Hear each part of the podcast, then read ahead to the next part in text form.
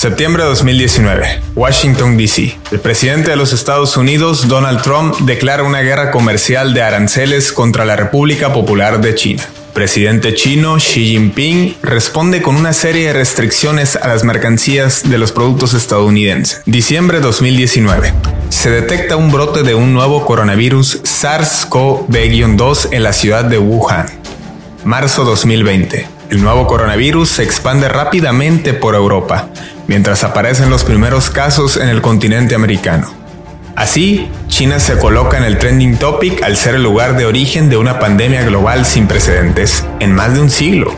Las bolsas de valores caen mientras las acciones de capital chino se revalorizan a la alza. Es así como se sientan las bases para lo que los expertos en geopolítica llaman una nueva versión de la Guerra Fría. Esto es El Tablero, la Guerra Fría 2.0.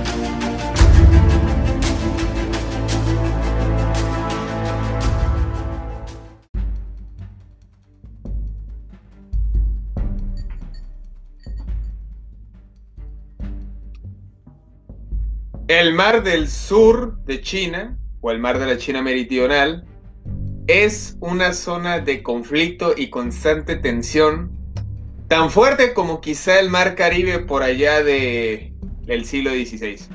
Sí, en el siglo XVI, cuando el mar Caribe pasaba, todo clase, pasaba toda clase de asaltos de piratería británica, puesto que España se, se miraba bajo el asedio de los corsarios británicos y de los piratas franceses que avistaban en sus costas tanto en Haití como en Jamaica. Hoy 500 años después el escenario es completamente distinto. En el mar de la China Meridional, un mar que pues abarca el comercio marítimo a plenitud, dado que abarca el 30% del comercio marítimo, marítimo internacional y que se ha fortalecido tras el acuerdo transpacífico que logró la República Popular de China con sus socios tales como Malasia, Indonesia, Japón, Corea del Sur, entre otros. No obstante, China tiene un pequeño y severo problema a la vez.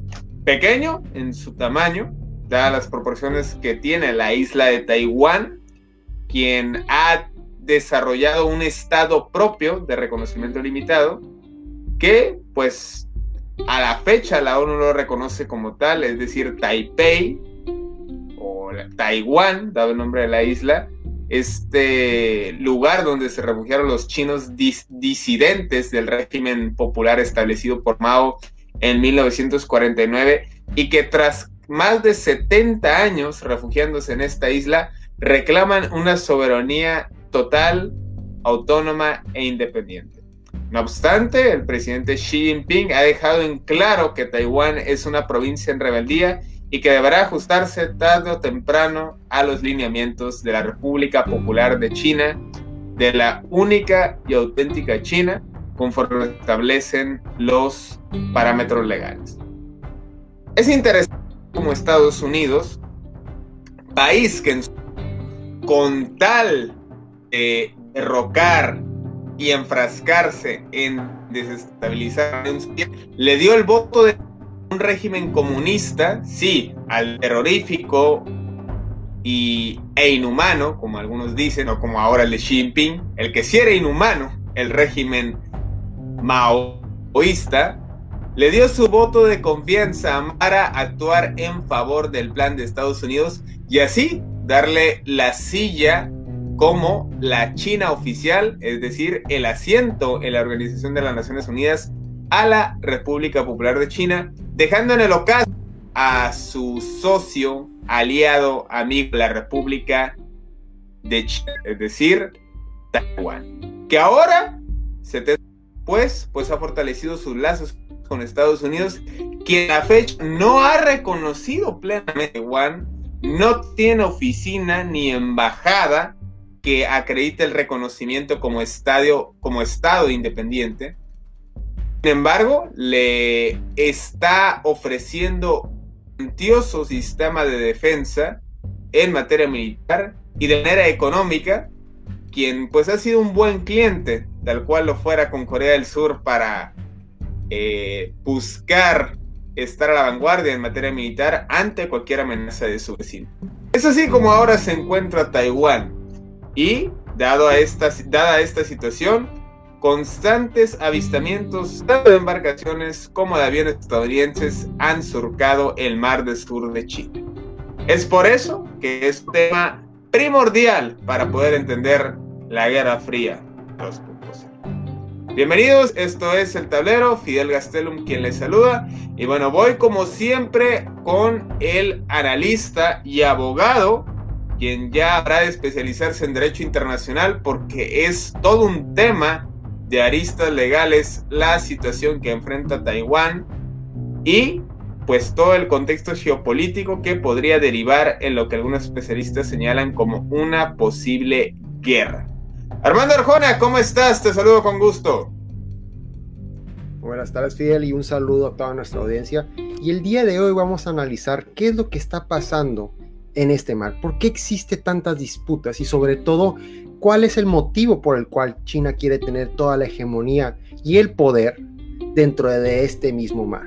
Porque hemos visto que en los últimos años ha invertido mucho dinero en lo que viene siendo sus sistemas de defensa, al igual que sus, sus diferentes ramas del ejército, haciendo énfasis en lo que viene siendo su propia fuerza naval, la cual se encuentra dentro de este mismo mar y sobre todo ha plantado muy fuerte lo que viene siendo su bandera en defender lo que ellos acreditan o los que ellos argumentan que es parte de China y sobre todo que tiene la protección y tiene los medios para obtener la protección de todos estos mismos sucesos. Analizaremos lo que viene siendo todos estos ejercicios que se ha llevado por parte de la Marina del Ejército Popular de China, al igual que la Fuerza Aérea del Ejército Popular de China, respecto a los intereses que tiene la China continental y sobre todo veremos lo que viene siendo las relaciones de las diferentes potencias y qué opinión han tenido en los actores dentro de este mismo mar y sobre todo qué es lo que quieren lograr.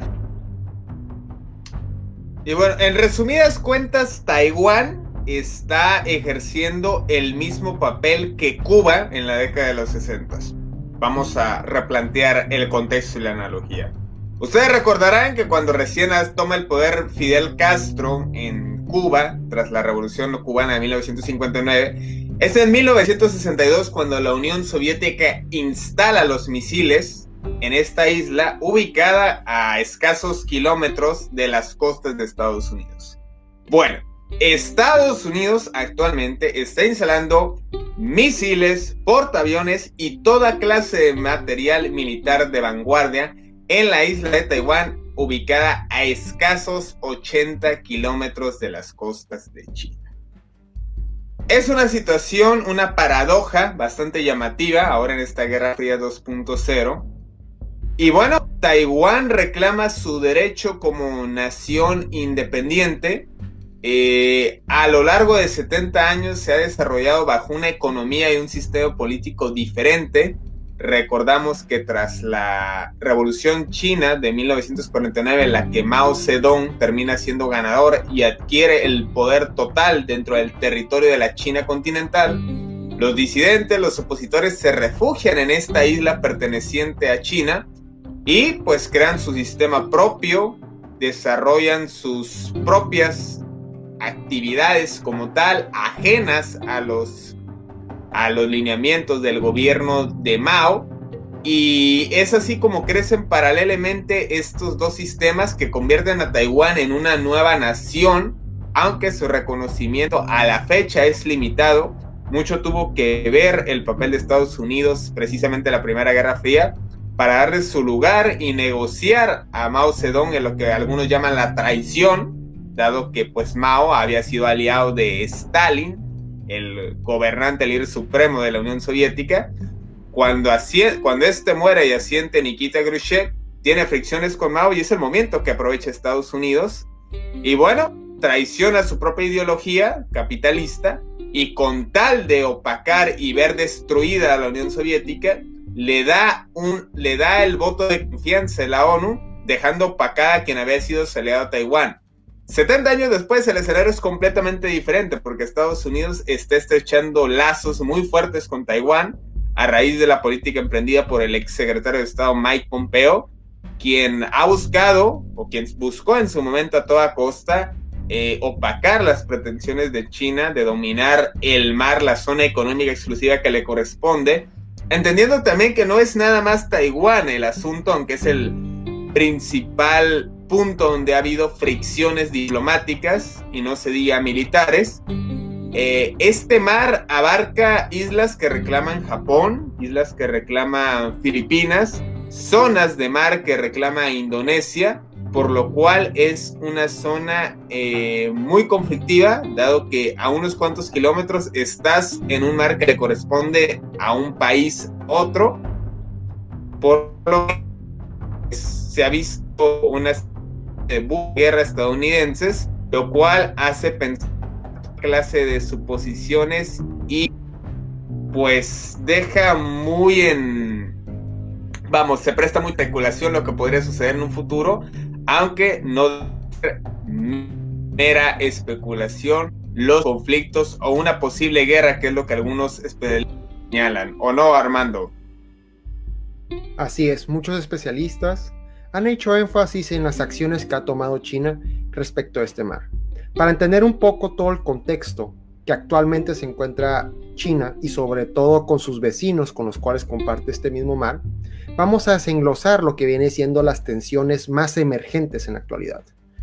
Una de ellas está siendo lo que tiene con sus mismos vecinos, que en este caso viene siendo con Filipinas, que hace dos años aproximadamente hubo un choque de tensión entre la Marina de la República Popular de China con los mismos pescadores de las Filipinas, los cuales estos mismos, esta misma marina destruyó los buques pescadores de Filipinas, acreditándolo como un hecho el cual los pescadores intervenieron en su misma zona de mar, lo cual se llevó un litigio internacional respecto a esto mismo, bajo un organismo el cual promueve la paz entre los diferentes estados, entre los países que se encuentran en Asia, en lo cual pues China no pudo acreditar lo que viene siendo la posesión o el poder de este mismo país hacia este mismo mar y en el fin de cuentas no llegó a nada este mismo litigio, no se obligó a ninguna de las partes involucradas a esto. Ahora, hablándolo con lo que viene siendo el país de Cambodia, es interesante ver cómo si por sí este país, el cual, al igual que Vietnam, el 60% o 70% de todos los alimentos que ellos mismos producen, que necesitan para subsistir, pues viene de lo que viene siendo sus mismos ríos, al igual que el mismo mar, y pues se ve afectado por lo que viene siendo el mismo calentamiento global. Si de por sí estos mismos factores de calentamiento global ha hecho que haya una escasez de agua en los mismos ríos, y sobre todo que ahora China ha interpuesto lo que viene siendo estas mismas, eh, estas mismas eh, plantas eh, hidráulicas de creación de agua, lo cual ha hecho que muchas de las sequías que se encuentran en, Vietnam y en Cambodia se dé por la misma agua que se abarca en China y sobre todo deja a toda esta población sin agua. Eso es un contexto indirecto en las problemáticas que actualmente existe en este mar, ya que eso ha sido un poco de lo que viene siendo el contexto de las cosas indirectas, pero aquí lo interesante es ver cómo China está esperando, o más bien está levantándose en lo que viene siendo fuertes diferentes. Hemos visto que se ha interpuesto muy tajantemente su opinión en lo que viene siendo la isla de Taiwán. Isla de Taiwán que el mismo gobierno establece que es el, que es el gobierno de China. Ojo, el gobierno popular de China viene siendo la China continental, la cual lidera el presidente Xi Jinping. Cosa que lo que remarca los mismos disidentes del ejército nacionalista chino que se establecieron en la isla de Taiwán son a lo que viene siendo en guerra, teóricamente, con lo que viene siendo el gobierno de, popular de China, lo cual estos conflictos eh, eh, se, se, estuvieron persistiendo hasta finales de lo que viene siendo la década de los 60, cosa que posteriormente no se pudo llegar a algo más. La misma constitución de Taiwán establece que Taiwán y su, isla y sus Antillas corresponden corresponden a una parte de lo que es todo el contexto de China. Todavía no se ha establecido Taiwán como su simple circuito o su mismo círculo de país propio, cosa que ha puesto a China en una posición no de desventaja. Es interesante saber que desde que los 20, que existen 20 eh, representantes de la ONU, de los 193, los cuales son los únicos que reconocen oficialmente el gobierno de Taiwán, la capital eh, de Taiwán. Así que no se ha visto de más países que los acrediten. Y ha implicado mucho lo que viene siendo la inversión a diferentes países para que tengan, estos países que han recibido inversión china, tengan una opinión concreta en qué, cómo tomar lo que viene siendo el gobierno de Taipei.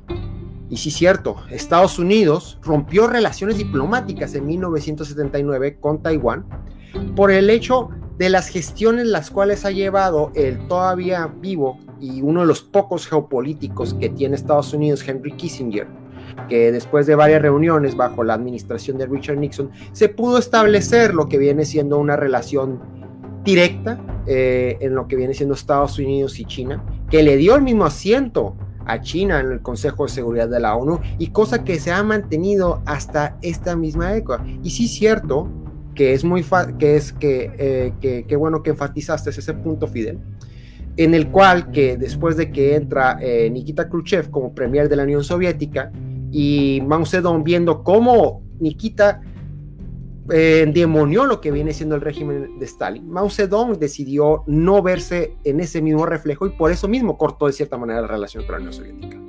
Pero una vez estableciendo lo que viene siendo este mismo contexto histórico de estas relaciones, pues vamos a entender lo que viene siendo las diferentes eh, tensiones que han existido en estas islas de, este mar, en los cuales nos analizaremos próximamente en este programa. Totalmente. E, es, es bastante interesante cómo lo que se dijo hace décadas, pues contrasta con la realidad actual y es de sorprenderse cómo Estados Unidos a la fecha no reconoce Taiwán como un estado, siendo que tendría que ser uno de los primeros pasos, me parece, si es que realmente pretende un apoyo formal hacia este gobierno de Taipei. No obstante, Armando, hay que enfatizar que el nuevo secretario de Estado, Anthony Blinken, tuvo dos, bueno, tuvo tres acciones muy particulares. La primera, comunicarse con Guaidó y reconocer a Guaidó. Ya sabemos por qué.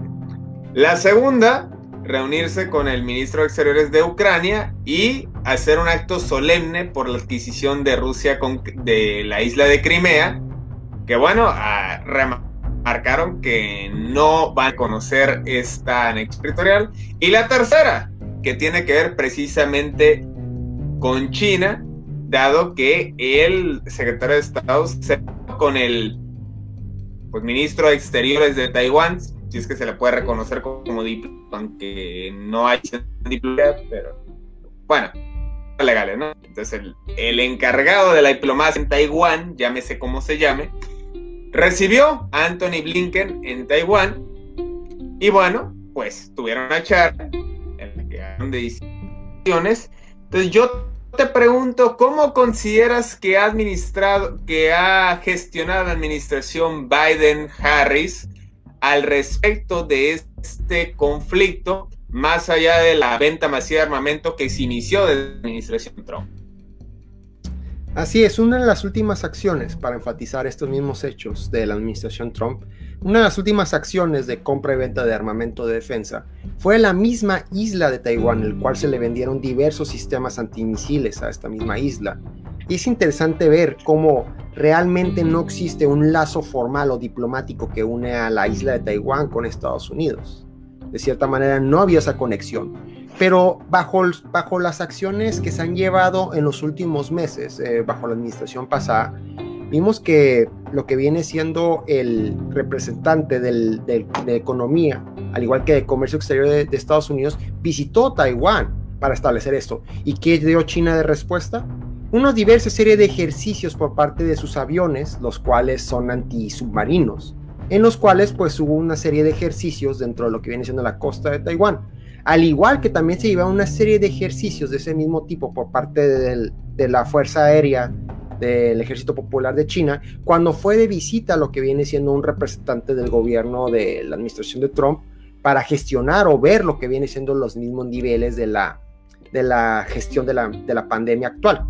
Así que dentro de la administración que se ha llevado al día de hoy, bajo el mandato del secretario de Estado Anthony Blinken, ha empezado su labor de una manera muy fuerte. Y me refiero fuerte, enfatizando a la última reunión que tuvo con, con, los dirigentes de, de China, que se llevó a cabo en Alaska.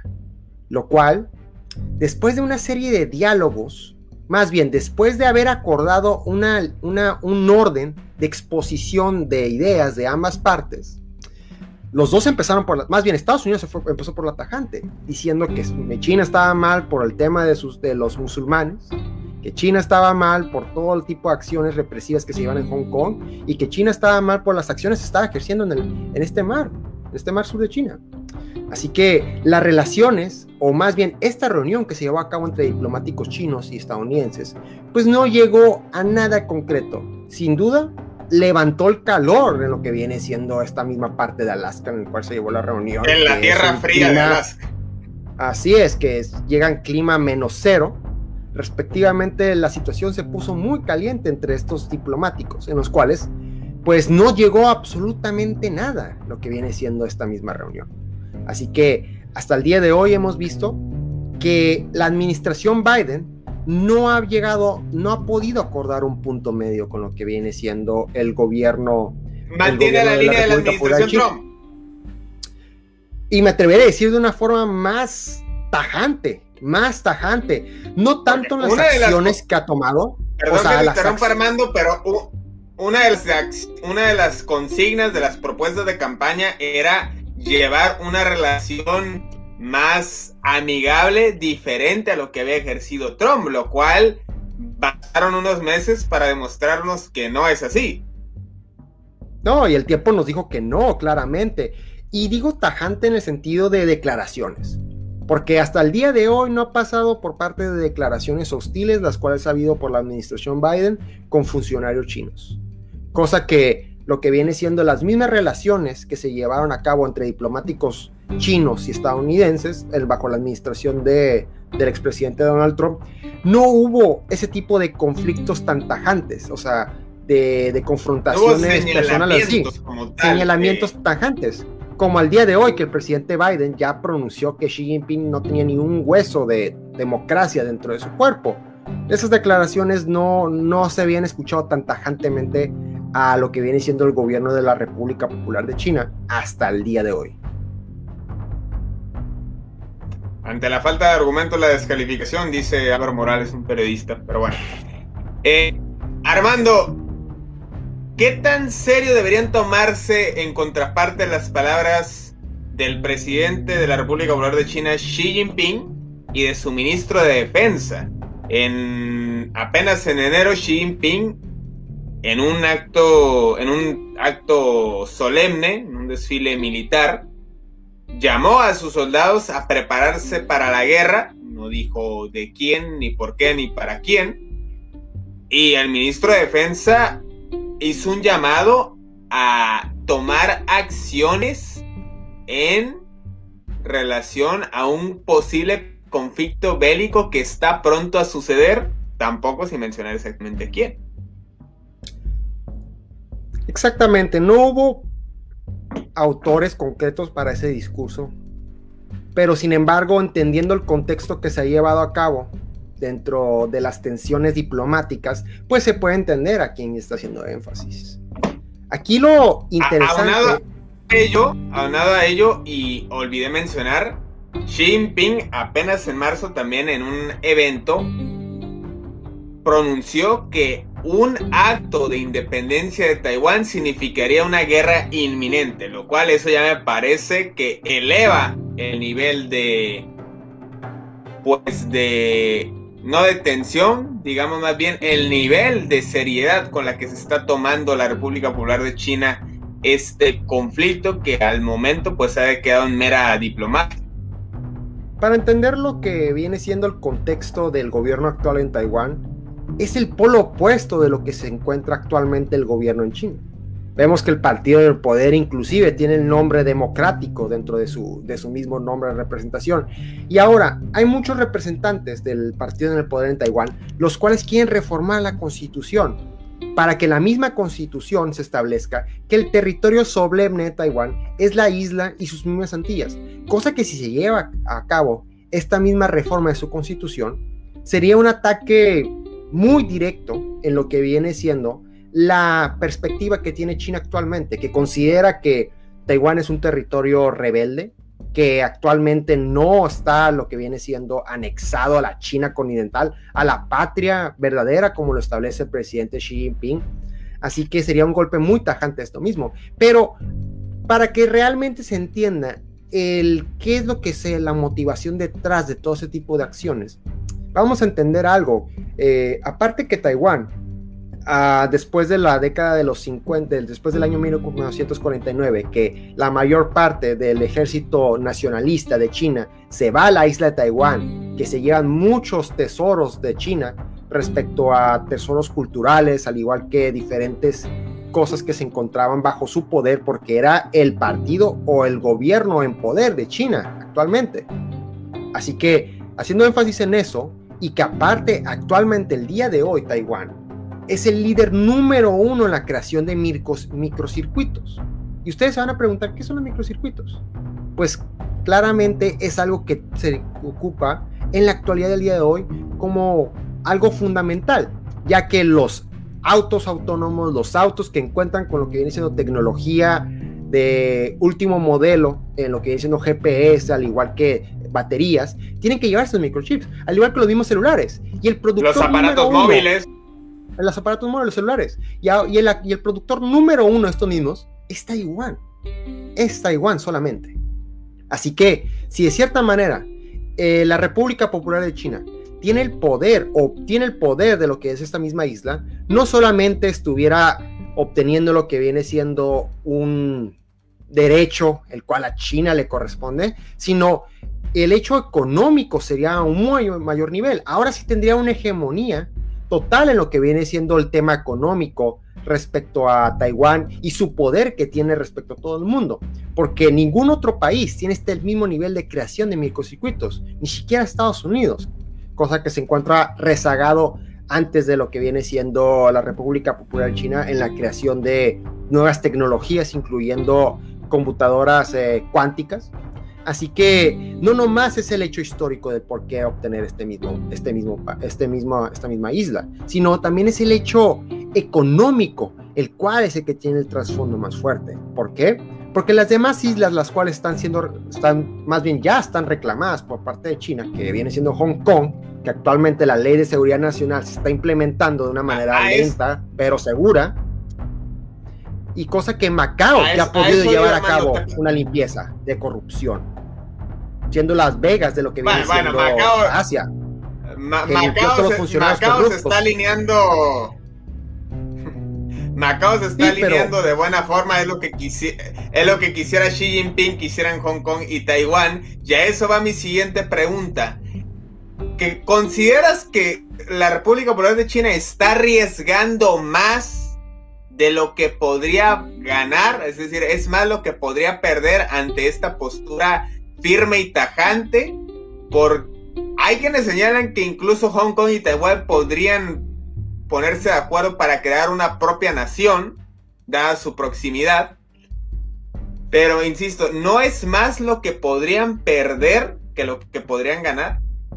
Contestando tu pregunta respecto a las relaciones que puede tener Hong Kong con, con Taiwán, hemos visto que en los últimos, en los últimos meses en los cuales se ha llevado esta serie de protestas contra esta misma ley de seguridad nacional, no hay una posición fuerte en Hong Kong.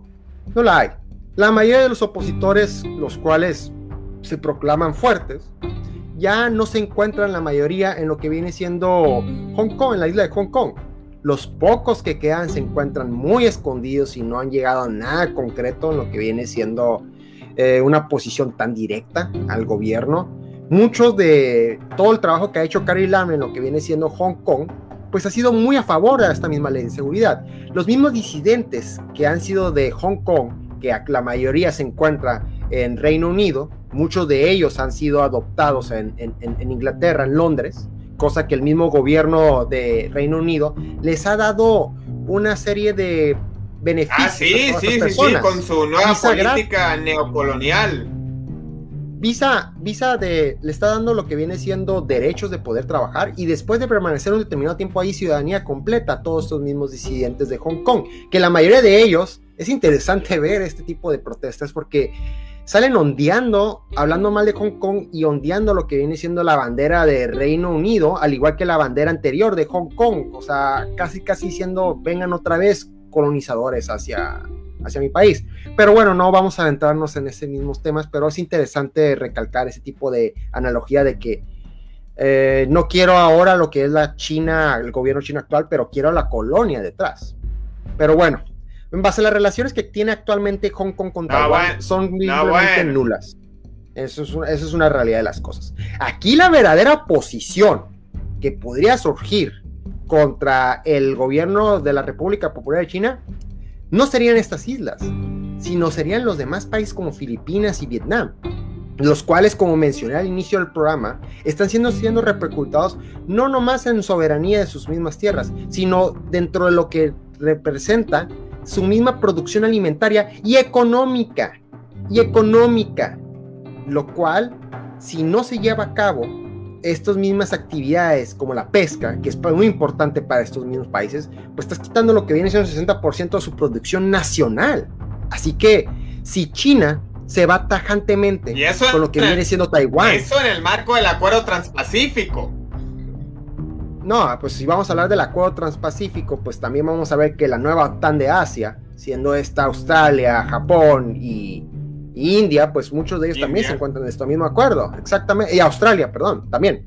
Así que aquí la verdadera oposición, volviendo a la pregunta, serían de estos dos países porque si ven una acción tajante por parte del gobierno de la República Popular de China hacia, hacia Taiwán, van a decir ellos, pues a mí que me detiene, o sea, que yo sea el siguiente, ¿quién me va a detener que yo no sea el siguiente respecto a esto mismo? Así que yo veo una mayor oposición, una fuerte levantación a esos dos países, los cuales eh, se encuentra en un buen panorama por parte de Rusia. Eh, eh, entonces estamos de acuerdo. la República Popular de China tiene más que perder que ganar en su en aferrarse a Taiwán. Así es, es, es un asunto el cual no se puede ir fuertemente en un ataque frontal. Tiene que entrar lo que viene siendo más la diplomacia para poder llegar a algo que, aún así viéndolo de ese lado, es algo muy, nulo o imposible. Tendría que acordar el mismo sistema que en Hong Kong y en Macao. Un país, dos sistemas. Eso es lo que tendría que aplicar. absorción, una posesión total es imposible, más en una región que ha crecido cultural, social y económicamente diferente en lo absoluto a la República Popular. Eso es algo que no puedes cambiar ni con armas ni con diplomacia, aunque pasen 20 años. No, y, hablando en un contexto cultural y social, lo que viene siendo en la actualidad Taiwán, y como lo enfaticé al inicio del programa, es algo totalmente diferente a lo que se vive en China. O sea, los derechos de la comunidad LGBT están muy arraigados dentro de esta misma isla. Lo que viene siendo la democracia está muy arraigada en esta isla. Así que si en Hong Kong se vieron tensiones fuertes y aún así después de que a finales de los 90 Reino, lo que viene siendo el Reino Unido entregó a China otra vez esta misma isla y poco a poco se fue implementando este sistema que tú mencionas de dos, de dos se vieron tensiones. No me quiero imaginar cómo se fuera el cambio, si es que de una manera imposible se llegara a ver este cambio, ¿cómo surgiría? Ahora, los intereses económicos ahí son muchos, por esto mismo los microcircuitos. Así que de cierta manera creo que más bien Taiwán se va a alinear a otras potencias formalmente para que continúe el cobijo de esto mismo, pues. Es lo que a mi punto de vista va a pasar con esta misma isla. Sí, que China cedió los, Reino Unido cedió los derechos de Hong Kong del puerto tras un arrendamiento de 200 años, algo que curiosamente China está haciendo en otros países, particularmente el caso de Kenia, el caso de Lanka, pero bueno, ya en otro episodio hablaremos al respecto. Ahora, Armando, la pregunta final y que es crucial para todos de eventos desafortunados. ¿Qué habrá de suceder primero? ¿De qué estamos más cerca? ¿De una resolución diplomática propiciada por Estados Unidos como mediador? ¿O de una inminente por apoderarse de... Hablando en un plano muy realista, no se ha visto ninguna acción la cual pueda lidiar a esas dos opciones. Es la realidad de las cosas. El lado, el, costo diplomático y económico que tuviera China a una intervención directa a esta isla sería algo mortal. Y más ahorita que está actuando e implementando lo que viene siendo toda esta nueva ruta de la seda marítima, eh, marítima y, por el, y, por, y terrestre. Lo cual le daría certidumbre a todos sus nuevos socios. Al igual que Estados Unidos, que ha demostrado en su diplomacia exterior que de cierta manera va a continuar su agenda y un poco más hostil verbalmente, hostil verbalmente, no físicamente. Y así que hasta el día de hoy no se ha visto de cierta manera una implementación de este, ninguno de estos fuertes. Así que la postura que tiene actualmente el gobierno de Taiwán es simplemente de nos atacan, vamos a responder y hasta el último soldado. Así lo han establecido ellos pero no ha habido indicios para llegar a algo concreto, sea anexación a China o paz diplomática. Que no hay que dejar de lado también el papel de la Unión Europea. China ya se convirtió en el principal socio de la Unión Europea, ya tienen un acuerdo firmado como tal de mutua cooperación y dada la política como se maneja en el Parlamento Europeo, si China transgrede un, un acto como militar que transgreda el derecho internacional, entendiendo el régimen democrático que la Unión Europea defiende y promueve, dado el caso de Taiwán, pues sin duda que sería darse un balazo en el pie. No, y, y, acaba, y el día de hoy, la Unión Europea acaba de imponer sanciones en cuatro individuos del gobierno, del gobierno popular de China. A unos escasos meses de haber cerrado este tratado económico con la Unión Europea, el cual duró varios años en gestión. Así que si se está surgiendo ese tipo de sanciones contra ya funcionarios de la República Popular de China, el costo diplomático y económico de sus demás socios, pues va a ser algo imprescindible. Y creo que el día de hoy nos ha demostrado eso. Que no se ha ido tan tajantemente lo que viene siendo el gobierno de la República Popular de China hacia este tipo de, de, la isla, hasta este tipo de tensiones que actualmente se existen en este mismo mar. Así que se tiene que jugar muy pero muy, con mucha precisión, todo este tipo de acciones para que realmente se llegue a algo concreto, sea la parte que sea. Ahora, la pregunta que yo me hago aquí, ¿cuál va a ser el valiente? ¿Quién va a ser el país latinoamericano, el primer país latinoamericano en reconocer a Taiwán? No, eh, pues existen 11, si no me equivoco, en América Latina, los cuales reconocen a, a Taiwán cosa que hemos visto que en el gobierno eh, del país de Panamá, después de hacer una, un enlace económico con China, pues dejó, este mismo país pues dejó en, entrever, o más bien diplomáticamente dejó de tener relaciones directas con el mismo gobierno de Taiwán. Así que como ah, fue mencionado al inicio del programa, pues influye mucho lo que viene siendo eh, las inversiones de China para que los ¿eh? países que reciben, los países que reciben esta inversión pues puedan tener su posición política en qué es lo que deben de pensar en Taiwán. Es muy interesante ver eso y cómo influye el dinero, a final de cuentas, en las relaciones diplomáticas. Pues ni más ni menos, ahora sí que con dinero baila el perro, en resumidas cuentas, y es a lo que se ajustan los países, más en los subdesarrollados, insisto, subdesarrollados, no llamarse de tercer mundo, porque estamos en un mundo multipolar. Así es. Y eso de segundo o tercer mundo queda absolutamente obsoleto. Como, obsoleto es.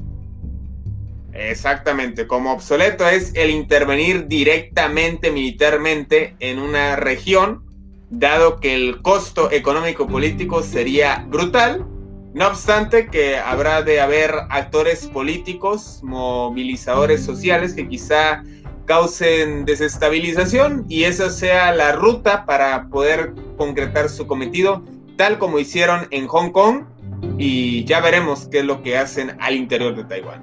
Por lo pronto, no nos queda más que estar al pendiente, Armando, de los movimientos, las maniobras militares que se ejecutan, nada más para asustar, para decir aquí estoy y cuidado y se pasen de la raya, porque es muy delgada, más tratándose de zona de mar territorial. No, y qué tipo de acciones. Ejercicios militares de, aviones de la Fuerza Aérea, ejercicios navales por parte de China y Estados Unidos en este mismo mar, creaciones de bases, creaciones de bases chinas en lo que viene siendo estas mismas islas que comparte este mismo mar cercanía de Taiwán, creaciones de bases de helipuertos en las costas de China continental que tienen flujo directo a Taiwán. ¿Qué tipo de tensiones sin duda? pero el costo económico y político pues es mucho más caro que la inversión de infraestructura militar y de defensa que ha hecho China para poder tener el poder a esta misma isla y sobre todo a este mar.